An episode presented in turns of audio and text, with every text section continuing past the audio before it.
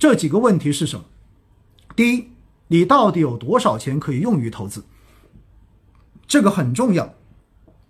有很多人在这两天，我看到很多消息，当然有些是调侃，说要把房子给抵押了，要把房子卖了，然后把钱换过来做炒股，或者说还有很多九零后特别洋气的说，我们九零后都是直接在网络上面做小贷，做个贷款把钱借出来炒股的。当看到这种情形的时候，你首先想到的是什么？我们经历过二零一五年，我们也经历过零七年跟零八年。这些消息听到之后，我就立马想起曾经在二零一五年的时候，媒体上面报道过有一个长沙的投资者，把自己家里面所有的东西抵押借钱加杠杆，最后去赌中国中车，当时被炒成了中国神车，最后倾家荡产，直接跳楼，结束了一生。而且那个时候是牛还没到股灾的时候，敢加杠杆的人一定是没有亏过的人，敢加杠杆去搏的人，一定是没有真正去研究过市场的人。我告诉大家，投资第一个问题，问清楚自己，你到底有多少钱可以用于投资。我不建议任何个人投资者去进行杠杆的投资，因为这种风险真的太大了。你要事先去衡量一下，你能承受多大的风险。所以我们在投资之前要问自己的第二个拷问就是：我最大能够承受多大的损失？我到底能够承受到我亏多少钱？我能够不影响我的心情，不影响我的操作动作？这个问题是所有理财产品配置之前都必须要去问自己的问题。为什么我们在银行做任何的投资？为什么我们在基金公司、在证券公司开任何户的时候，都要求要做风险测评啊？因为只有清楚了自己能够承受多大的风险，你才能够找到真正匹配自己的投资方式跟投资品种。在过去的这几天，我在线下给银行做培训，一般我都会给他们列举在过去十五年。然后，中证全债指数的每年收益率，以及沪深三百指数的每年收益率。二零零六年，沪深三百指数一个年度上涨了百分之一百三十，而到了零七年，沪深三百指数又上涨了百分之九十六点六六，也就意味着，如果你在二零零六年的年头，你投进去一百块钱，到了二零零七年的年尾，你基本上可以收获四百多块钱。我当时就问下面所有的银行的朋友，我说：“如果你有这样子的投资机会，你愿不愿意去选择？”他们说愿意去选择。我说 OK。我说如果真的这样的事情发生，我觉得你们可能等不到四百块钱，因为你一定会在中间卖掉。接着我给他们看了第三年数据，那就是二零零八年的数据。二零零八年沪深三百指数一个年度下跌了百分之六十五点六几。也就意味着直接跌去了三分之二。今天在听直播的朋友们，告诉我，如果你的持仓跌掉三分之二，你会是什么样的心态？你能承受得了吗？我觉得很多人都承受不了吧。所以在这样子的风险承受，或者说市场的客观风险情况之下，我们首先要给自己划定一条线，就是你到底能够承受的风险是多少。然后去选择一个符合自己风险承受能力的投资方式，这是很重要的一点。所以两个问题了哈，第一个是你有多少钱可以用于投资，永远不要给自己加杠杆；第二是你的风险承受能力到底是多少，你能够承受多大的亏损。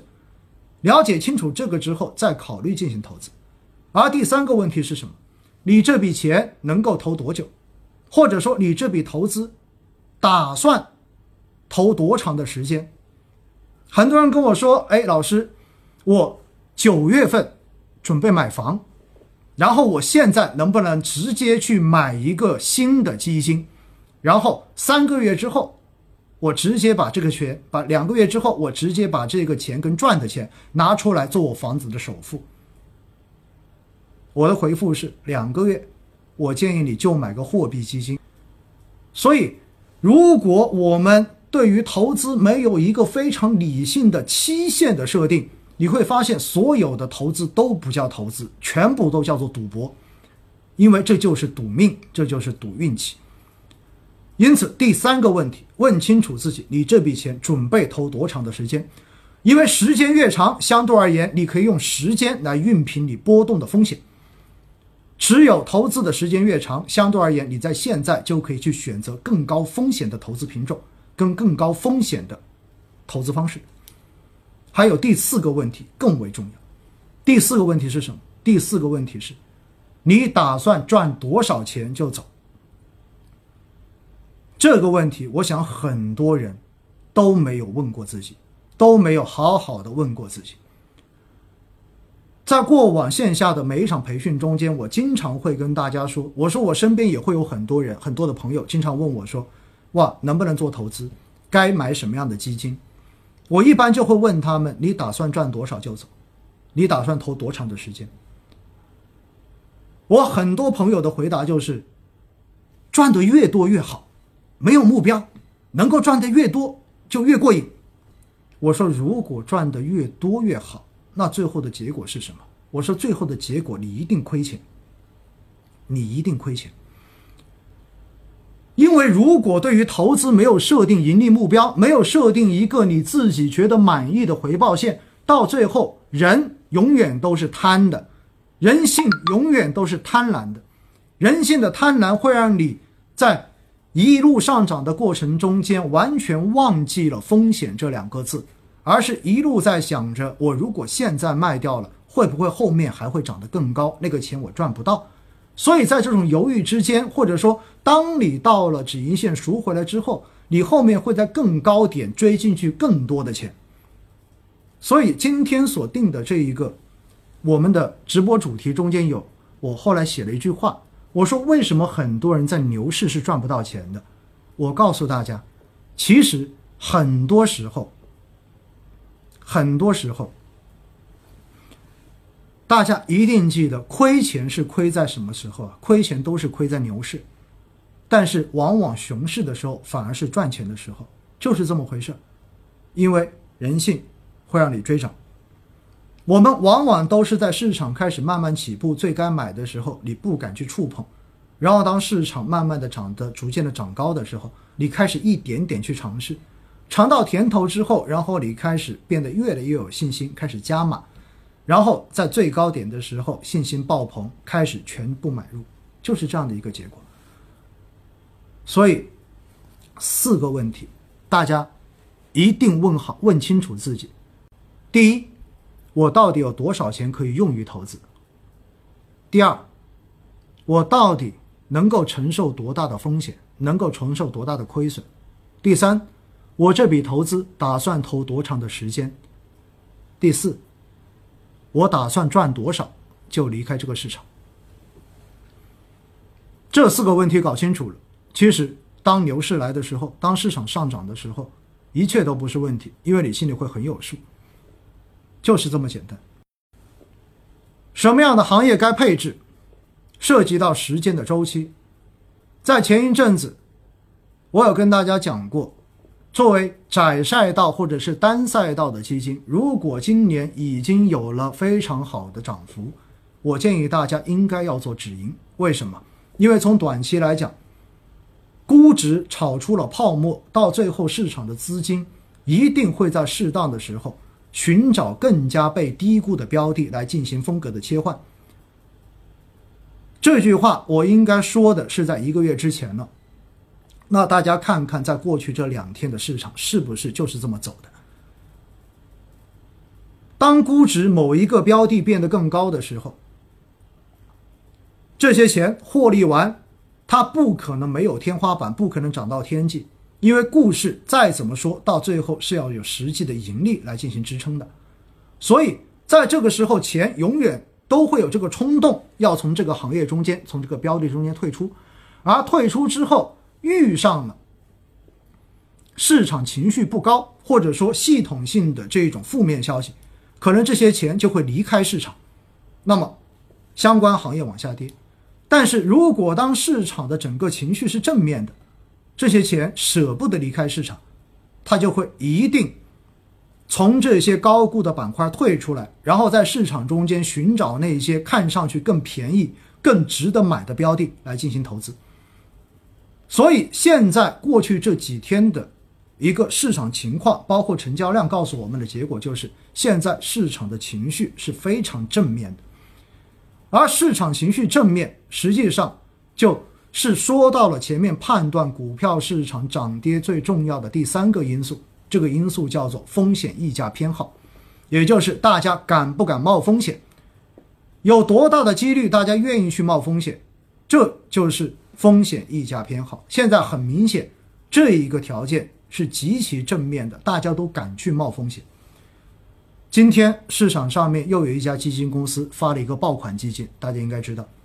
然后呢，据说只募了半天，募到了下午一点钟就结束了，但是最后的规模超过了七百个亿，超过七百个亿，这在过去的这些年中间是很难一见的一个情形。为什么？因为往往以往能够到这么大规模，都会是做限购、做配售。所以，为了抢配售的比例，才会有更多人拿出更多钱来去进行相关的抢购。所以在这样子的时候，意味着其实市场的情绪是相当狂热的，大家都觉得未来机会来了，所以赶紧把钱扔进来。但是在过去，我也一直提过，历史上面出现爆款基金这样爆棚的情况，基本上每一次都是短期的高点。而且市场在过去这几天很明显是标准的金融、地产这一些传统的蓝筹板块，也就是大盘的权重股，在进行跳，在进行跳空的拉升。今天我落地之后在济南，然后打开万德软件，我自己看的都吓一跳，居然发现的话市场居然涨了超过五个点，然后我就翻了一下，包括银行，包括。保险，包括地产，这几个行业这几天的 K 线图，基本上跟大盘一模一样，也就意味着过去这几天纯粹就是一个权重股的拉涨。但是回过头来，前期涨得多的那些行业，像医疗之类的，其实在这几天表现都很一般，甚至于比起大盘的涨幅来说，其实都算是一个非常非常差的一个表现了。这说明什么？说明市场上面到底有多少的增量资金进来了，还是说存量资金在进行这样子的一个调仓的过程？实际上呢，在昨天晚上，我在公众号在写到一周市场观点以及估值表的时候，中间特意有列到一个表，就是申万二十八个一级行业的一个主力资金的流入流出表。实际上，大家看到那个表最后的总数是负值，也就意味着在上周最后市场涨得如此之牛的情况之下，实际上市场的主力资金是在离开市场的，而不是在进入市场，也就是全市场的一个资金量，你看主力的资金是净流出的。所以，这样子的上涨有没有持续性呢？说实话，我自己个人觉得，我持有一定的保留意见。那大家可能就会问了，那是不是明天就会开始跳水，或者后天就会开始跳水？我觉得这倒未必，因为现在市场的情绪很强，强到什么？强到今天我跟我们山东驻地的同事吃饭，他都说到，又有很多他的同学主动开始问他说，有什么基金可以推荐的？而且今天大家也看到很多的这一种消息，说去相关券商的话开个户。要排几个小时的队，才能把这个户开出来。那么这样子的一种现象出现，说白了，你就闻到了一点点牛市的气味，但是你也闻到了一些些风险的味道。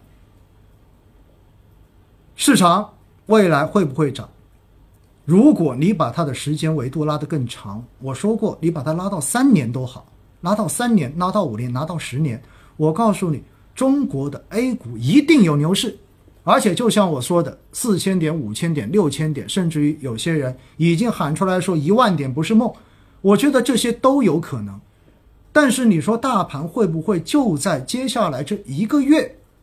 两个月然后就涨到了五千点，涨到了六千点呢？大家觉得可以吗？我觉得这种可能性不大吧，因为现在整个实体虽然说预期它的复苏的效应非常的好，但是现在的实体究竟是什么样的模样，大家自己都看得到身边的这些实体的朋友们，他们的生存有多么的艰难。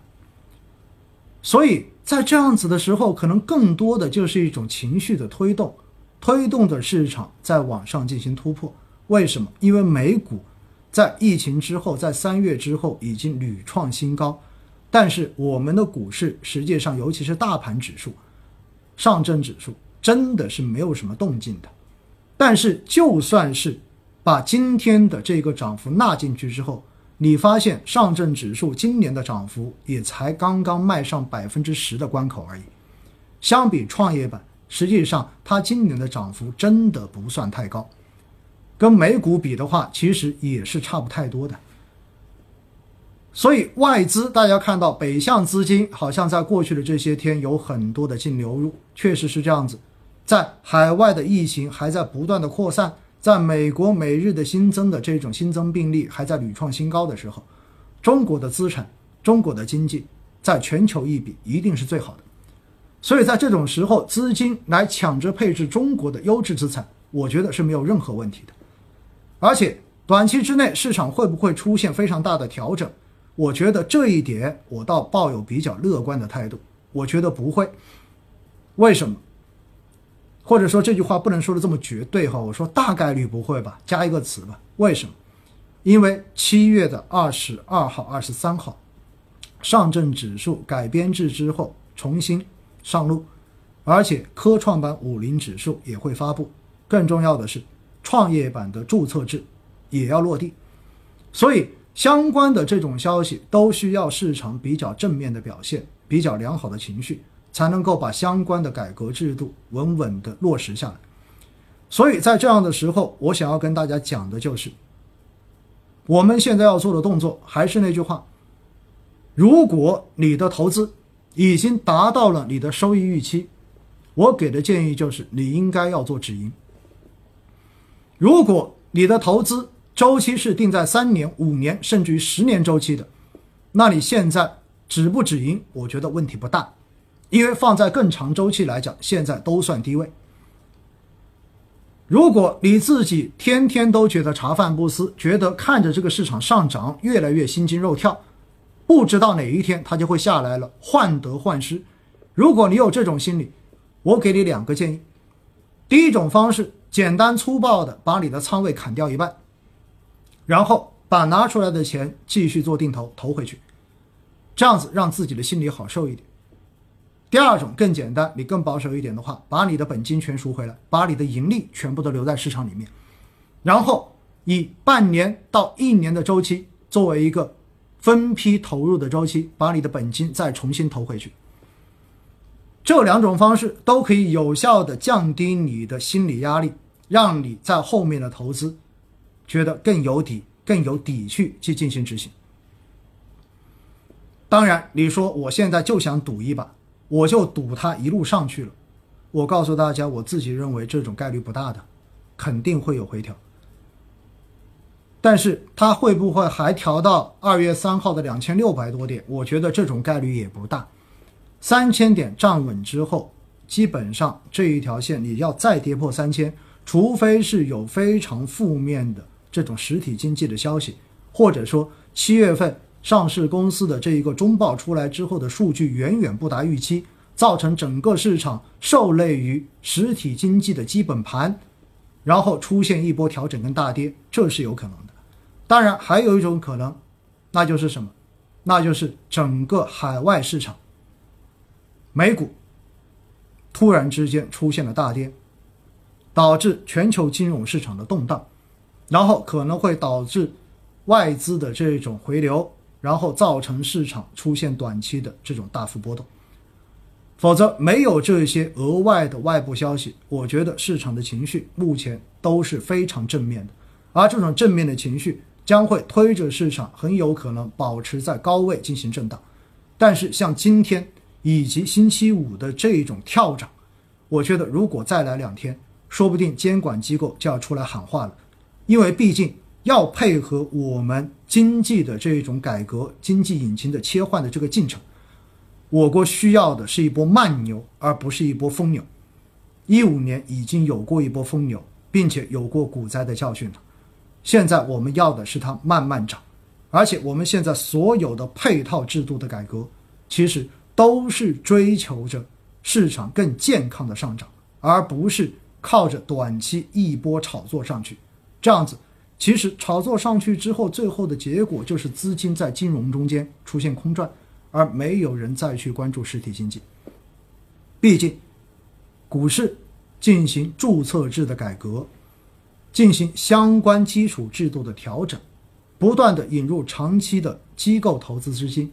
并且引导散户的资金通过基金公司这样子的机构。来参与市场的资产配置，其目的都是为了给实体经济，尤其是以创新作为自己发展重点的这些创新型企业，能够更好的从金融体系融到急需发展的这些资金，主要是出于这个目的的。如果市场现在就一路这样子跳着涨去涨上去了，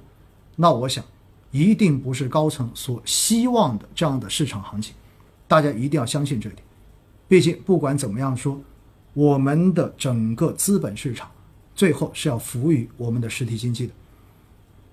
好吧？我想呢，以上的这四十分钟就是针对大盘突破三千点，到底我们该怎么去看待未来，或者说我们该怎么去调整自己的这一种投资的心态，跟大家所交流的内容。